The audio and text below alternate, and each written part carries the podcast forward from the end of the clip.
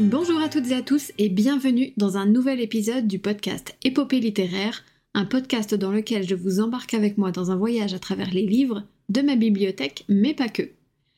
Aujourd'hui, je vous retrouve pour vous faire mon update lecture du mois de février. Il va être beaucoup plus court que celui de janvier parce que j'ai beaucoup moins lu. Néanmoins, j'ai beaucoup de choses à dire sur les quelques livres dont je vais vous parler et je vais profiter d'avoir un peu plus d'espace pour m'attarder dessus plus longtemps. J'ai lu deux livres en février. Ça peut paraître peu à côté des neuf livres que j'ai lus en janvier, mais je vous avais prévenu, je ne lis pas neuf livres par mois, loin de là. Et puis j'avais le plan de lire un peu plus que ça, mais mon mois a été court-circuité, littéralement, par ma deuxième lecture. On en reparle tout à l'heure. J'ai commencé le mois au Canada. Alors pas physiquement, malheureusement, mais seulement avec ma première lecture du mois, Starlight de Richard Wagamiz, publié chez les éditions Zoé. Pour pouvoir vous parler correctement de ce livre, je suis obligée de vous parler d'un autre livre de Richard Wagamiz qui est sorti en 2016, donc trois ans avant Starlight. Il s'agit du roman Les étoiles s'éteignent à l'aube. Ce roman raconte l'histoire de Franklin Starlight, vous voyez venir le rapport, un jeune garçon de 16 ans qui vit dans une ferme au fin fond du Canada, en Colombie-Britannique, et qui est élevé par le vieil homme à qui la ferme appartient. Un jour, Franklin est appelé au chevet de son père, un homme détruit par l'alcoolisme avec qui il n'a pas vraiment de relation. Son père lui demande de l'emmener dans les montagnes pour être enterré comme un guerrier, c'est-à-dire dans la position assise.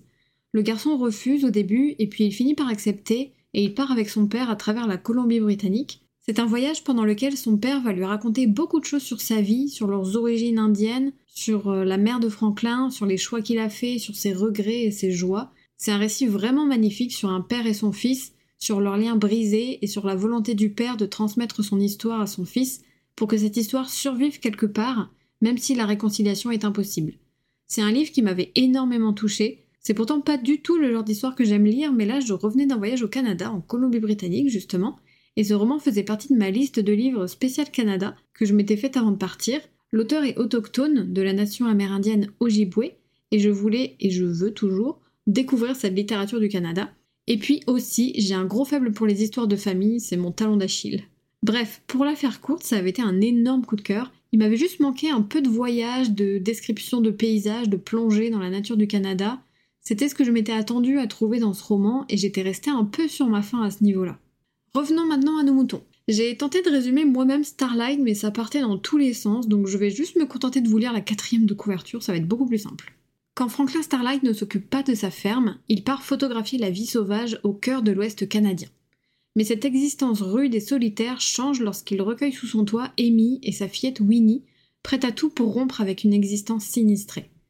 Starlight emmène bientôt les deux fugitifs dans la nature, leur apprend à la parcourir, à la ressentir, à y vivre, au fil de cette initiation, les plaies vont se refermer, la douleur va laisser place à l'apaisement et à la confiance. Mais c'est sans compter Cadot, l'ex-compagnon alcoolique d'Amy, résolu à la traquer jusqu'aux confins de la Colombie-Britannique.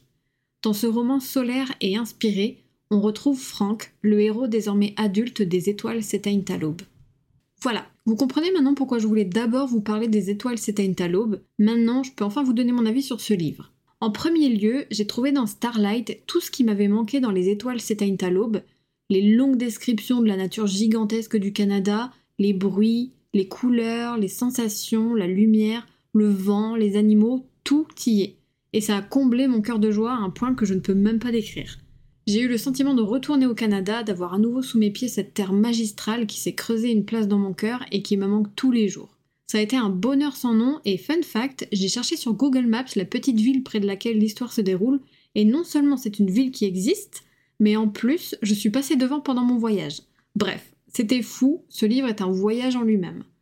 Deuxième chose que j'ai adoré, ce sont les personnages. J'ai tout de suite beaucoup aimé Amy qui, après des années de violences diverses et variées, a décidé de tout risquer pour fuir avec sa fille, pour se libérer de l'emprise de cet homme et pour se reconstruire ailleurs, dans un endroit où elle trouverait enfin un peu de paix, de sérénité et de stabilité.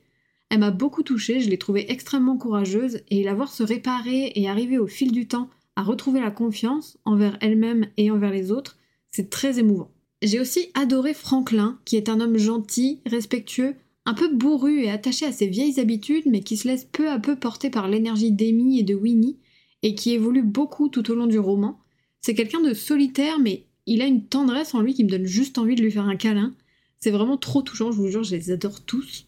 Même Eugène, le garçon de ferme slash meilleur ami de Franklin, il est génial. C'est le personnage drôle qui est là pour alléger l'ambiance quand il faut, pour dire ses quatre vérités à Starlight quand il y a besoin, qui donne un élan différent à tout ce qui se passe. Il est là à la base en collègue de travail sur la ferme, mais il est aussi là en confident pour Starlight, en tonton gâteau pour la petite Winnie, en ami pour Amy. Rien ne pourrait évoluer comme ça le fait sans lui. C'est un personnage secondaire, mais il est essentiel au récit. Et même Cadot, l'ex-alcoolique et violent de Amy, est un personnage vraiment bien fait. Il est terrifiant du début à la fin. Il est habité d'une telle violence et d'une telle haine, c'est presque trop, pas crédible. Mais ça en fait le méchant parfait pour l'histoire parce que les quelques chapitres qui lui sont consacrés ponctuent le roman d'une tension hyper, euh, hyper grave et terrifiante. On sait en tant que lecteur que la paix et la confiance que retrouve peu à peu Amy est constamment menacée par la traque de Cadot, et je trouve que là-dessus le roman est très très fort. Et puis toute cette violence est un peu contrebalancée par l'ami de Cadot qui le suit dans sa traque et qui au début a la même haine et la même envie de vengeance que lui, mais qui peu à peu vacille légèrement, vraiment légèrement, comme la flamme d'une bougie, mais ça suffit à créer une lueur d'espoir. Je disais au début que je ne pouvais pas parler de ce livre sans parler du roman précédent, je peux pas non plus en parler sans en expliquer la particularité. Starlight est un roman inachevé. Richard Wagamis est décédé en 2017 avant de pouvoir terminer l'écriture du roman. L'histoire, qui fait quand même plus de 300 pages, est coupée net au milieu d'un chapitre. Néanmoins, il y a quand même un épilogue qui a été écrit par l'agent et les proches de l'auteur, basé sur la fin d'une novella qu'il avait écrite une dizaine d'années plus tôt et qui a inspiré le roman. Donc on a quand même une sorte de conclusion, mais il ne faut pas s'attendre à avoir des réponses à toutes nos questions et la fin reste quand même très abrupte.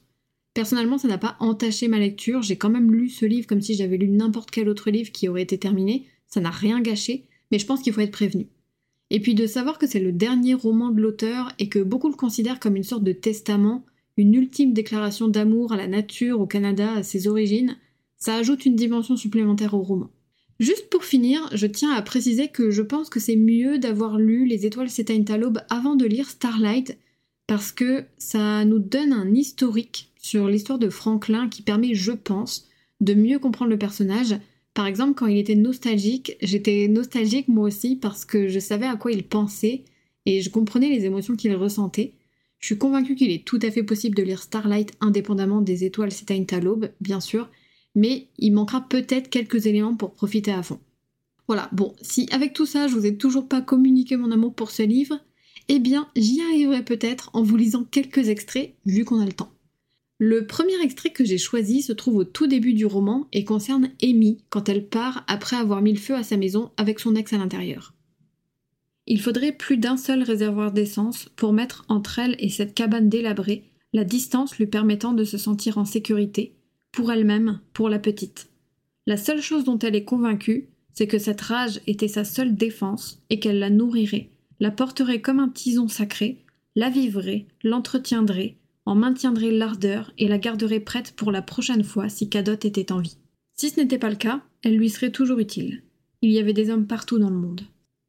J'adore ce passage parce qu'il décrit assez bien l'énergie qui pousse Amy à se battre et à partir, et qui montre aussi qu'elle en a fini d'être la victime. Le second extrait prend place pendant une randonnée à cheval de Starlight, Amy, Winnie et Eugène, qui partent passer deux jours dans la forêt. Fermez les yeux, on est parti pour le Canada.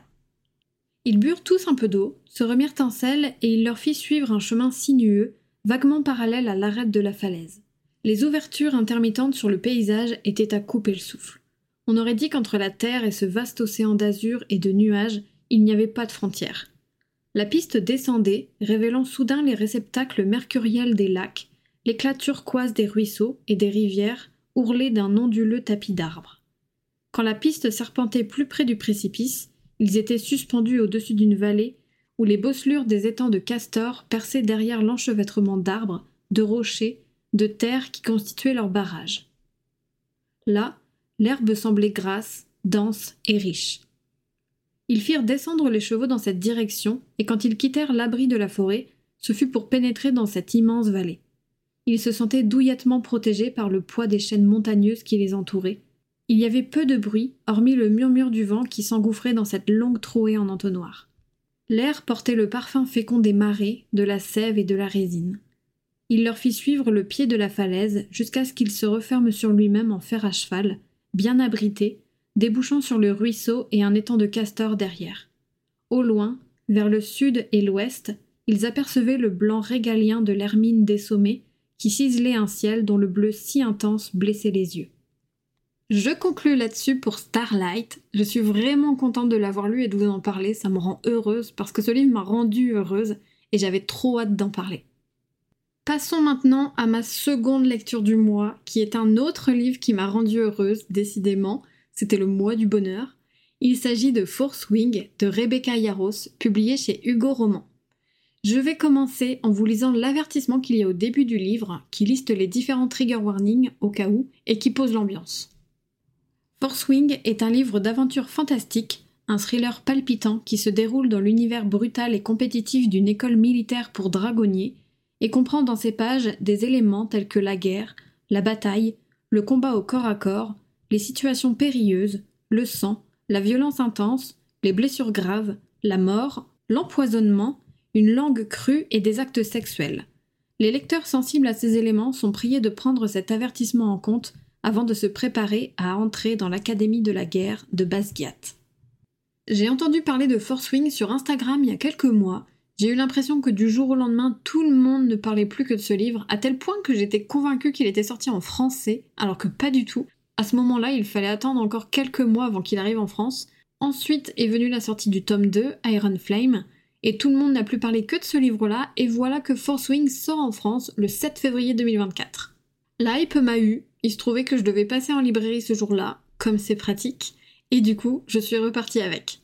J'étais trop contente, ça faisait longtemps que j'avais pas acheté un livre le jour de sa sortie en étant aussi enthousiaste, surtout pour une saga de fantasy parce qu'en général, je débute des sagas qui sont terminées ou en tout cas bien avancées pour ne pas avoir cette sensation absolument horrible de vide intérieur quand le tome 1 se termine, que c'est un coup de cœur et que la suite n'est pas sortie.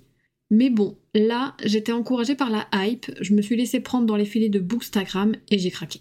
Je n'avais même pas commencé à lire que c'était déjà un coup de cœur. Vous savez pourquoi? Parce qu'il y a deux cartes au début du livre, que j'ai passé 10 minutes à juste regarder les cartes, à lire tous les noms pour m'en imprégner, et quand je suis passée à la page suivante, j'étais déjà sous le charme. Ça pouvait pas être autre chose qu'un monumental coup de cœur.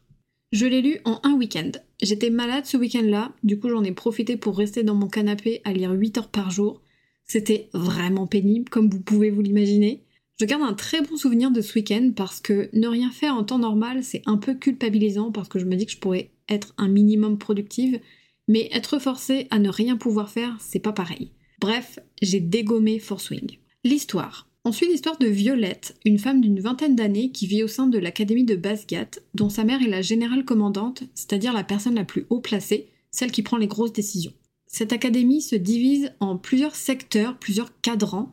On a les scribes, les cavaliers, les fantassins et les guérisseurs. Violette se destinait à devenir scribe, elle a étudié toute sa vie pour ça, mais sa mère en décide autrement et l'envoie de force passer les épreuves pour entrer au cadran des cavaliers dans lequel les élèves apprennent à monter des dragons, à se battre et à faire la guerre. Dans ce cadran, soit tu réussis à y entrer et à survivre aux trois années d'études, soit tu échoues parce que tu es mort, tout simplement. Il n'y a pas d'entre-deux. Et Violette, elle n'est pas façonnée pour ça, elle n'a pas l'entraînement nécessaire et elle a un corps qui est assez fragile. Je sais pas si c'est une maladie, c'est pas indiqué dans le livre, mais en tout cas, elle a les muscles et les os qui s'abîment et se cassent très facilement. Autant vous dire qu'elle est embarquée de force dans une grosse partie de plaisir. Mais pas le choix, c'est sa mère qui décide et impossible de la raisonner. Je n'en dis pas plus, si ce n'est que dans son aventure, elle va rencontrer un certain jeune homme tout à fait sympathique, un grand brin ténébreux qui est très doué pour se battre et qui s'est promis de tuer Violette pour venger la mort de son père, que la mère de Violette a orchestré. Compliqué cette affaire. C'est difficile d'en dire beaucoup plus, j'ai trop peur de vous spoiler un truc. En tout cas, on est sur de la bonne grosse fantaisie bien comme on aime, dans un monde violent avec des dragons, un contexte politique compliqué et une ambiance d'université de la mort. J'ai absolument adoré l'univers, j'ai été embarquée tout de suite, j'adore Violette, je la trouve géniale, j'adore qu'elle ait cette faiblesse entre gros guillemets, mais qu'à côté de ça, elle ait une force de caractère à toute épreuve. Les personnages qui l'entourent ont tous leur propre personnalité, c'était très agréable de les découvrir les uns après les autres, je me suis attachée très vite à chacun d'entre eux. Je suis hyper fan aussi de l'ambiance mi-universitaire, mi-camp d'entraînement intensif avec une hiérarchie militaire. Et les dragons. Oh, les dragons. Franchement, jusqu'à très récemment, jusqu'à ce que je lise la saga Iskari, en fait, en juillet 2023, j'étais pas du tout attirée par les romans de fantasy avec des dragons parce que J'avais peur que ce soit trop vieux jeu, trop masculin, trop vu et revu. Et depuis Iskari, mon regard sur les dragons a complètement changé, et c'est pour ça aussi que j'avais hâte de lire Force Wing. Dans Force Wing, un dragon se lie à un humain, c'est un lien définitif jusqu'à la mort de l'un des deux en tout cas, et lui permet de développer un pouvoir, un saut, qui peut aller de pouvoir déplacer les objets à maîtriser les ombres ou voir les souvenirs d'une personne. Ce lien est donc très fort, et les dragons ont une place vraiment très importante dans l'histoire, et encore une fois, j'ai adoré ça. C'est simple, en terminant Force Wing, j'avais envie d'aller me faire tatouer un dragon quelque part. Voilà. donc les dragons, c'est validé de mon côté. J'ai aussi adoré les amitiés qui se nouent entre les personnages, pareil pour celles qui se dénouent. Pour moi, les personnages ont été un gros point fort du roman, je me suis beaucoup attachée à leurs relations les uns aux autres, c'était vraiment plaisant de les voir évoluer ensemble, et j'inclus pas seulement les relations qui se passent bien. Franchement, je sais que c'est difficile à croire, mais je n'ai rien à reprocher au roman. J'ai passé un tel bon moment à le lire, c'était tellement génial que je ne trouve rien à redire. J'ai vécu à fond les rebondissements, j'ai savouré les scènes un peu plus détendues, et la fin m'a rendu dingue. Ça m'a empêché de dormir et en allant au boulot le lendemain, j'avais la tête pleine de dragons et de musique épique. Vraiment, je vous jure, c'était un bonheur. Peut-être aussi que le fait d'avoir passé un week-end entier plongé dedans a rendu l'expérience encore plus particulière.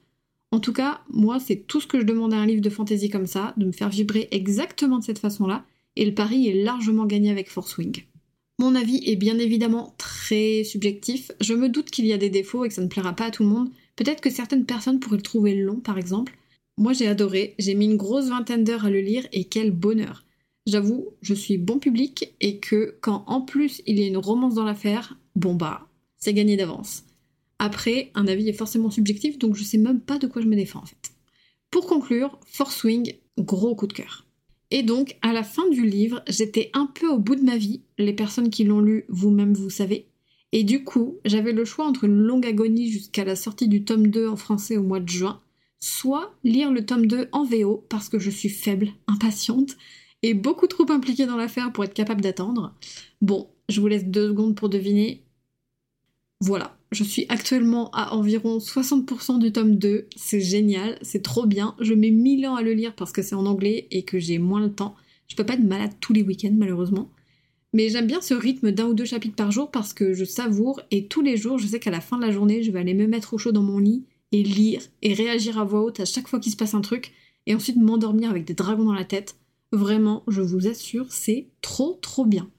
Je tiens aussi à préciser une dernière chose, c'est que je participais au Cold Winter Challenge qui se terminait le 29 février et que début février, il me restait trois livres et demi à lire, que j'avais prévu de les lire ce mois-ci que Force Wing est sorti le 7 février et que je n'ai rien lu d'autre depuis. Voilà.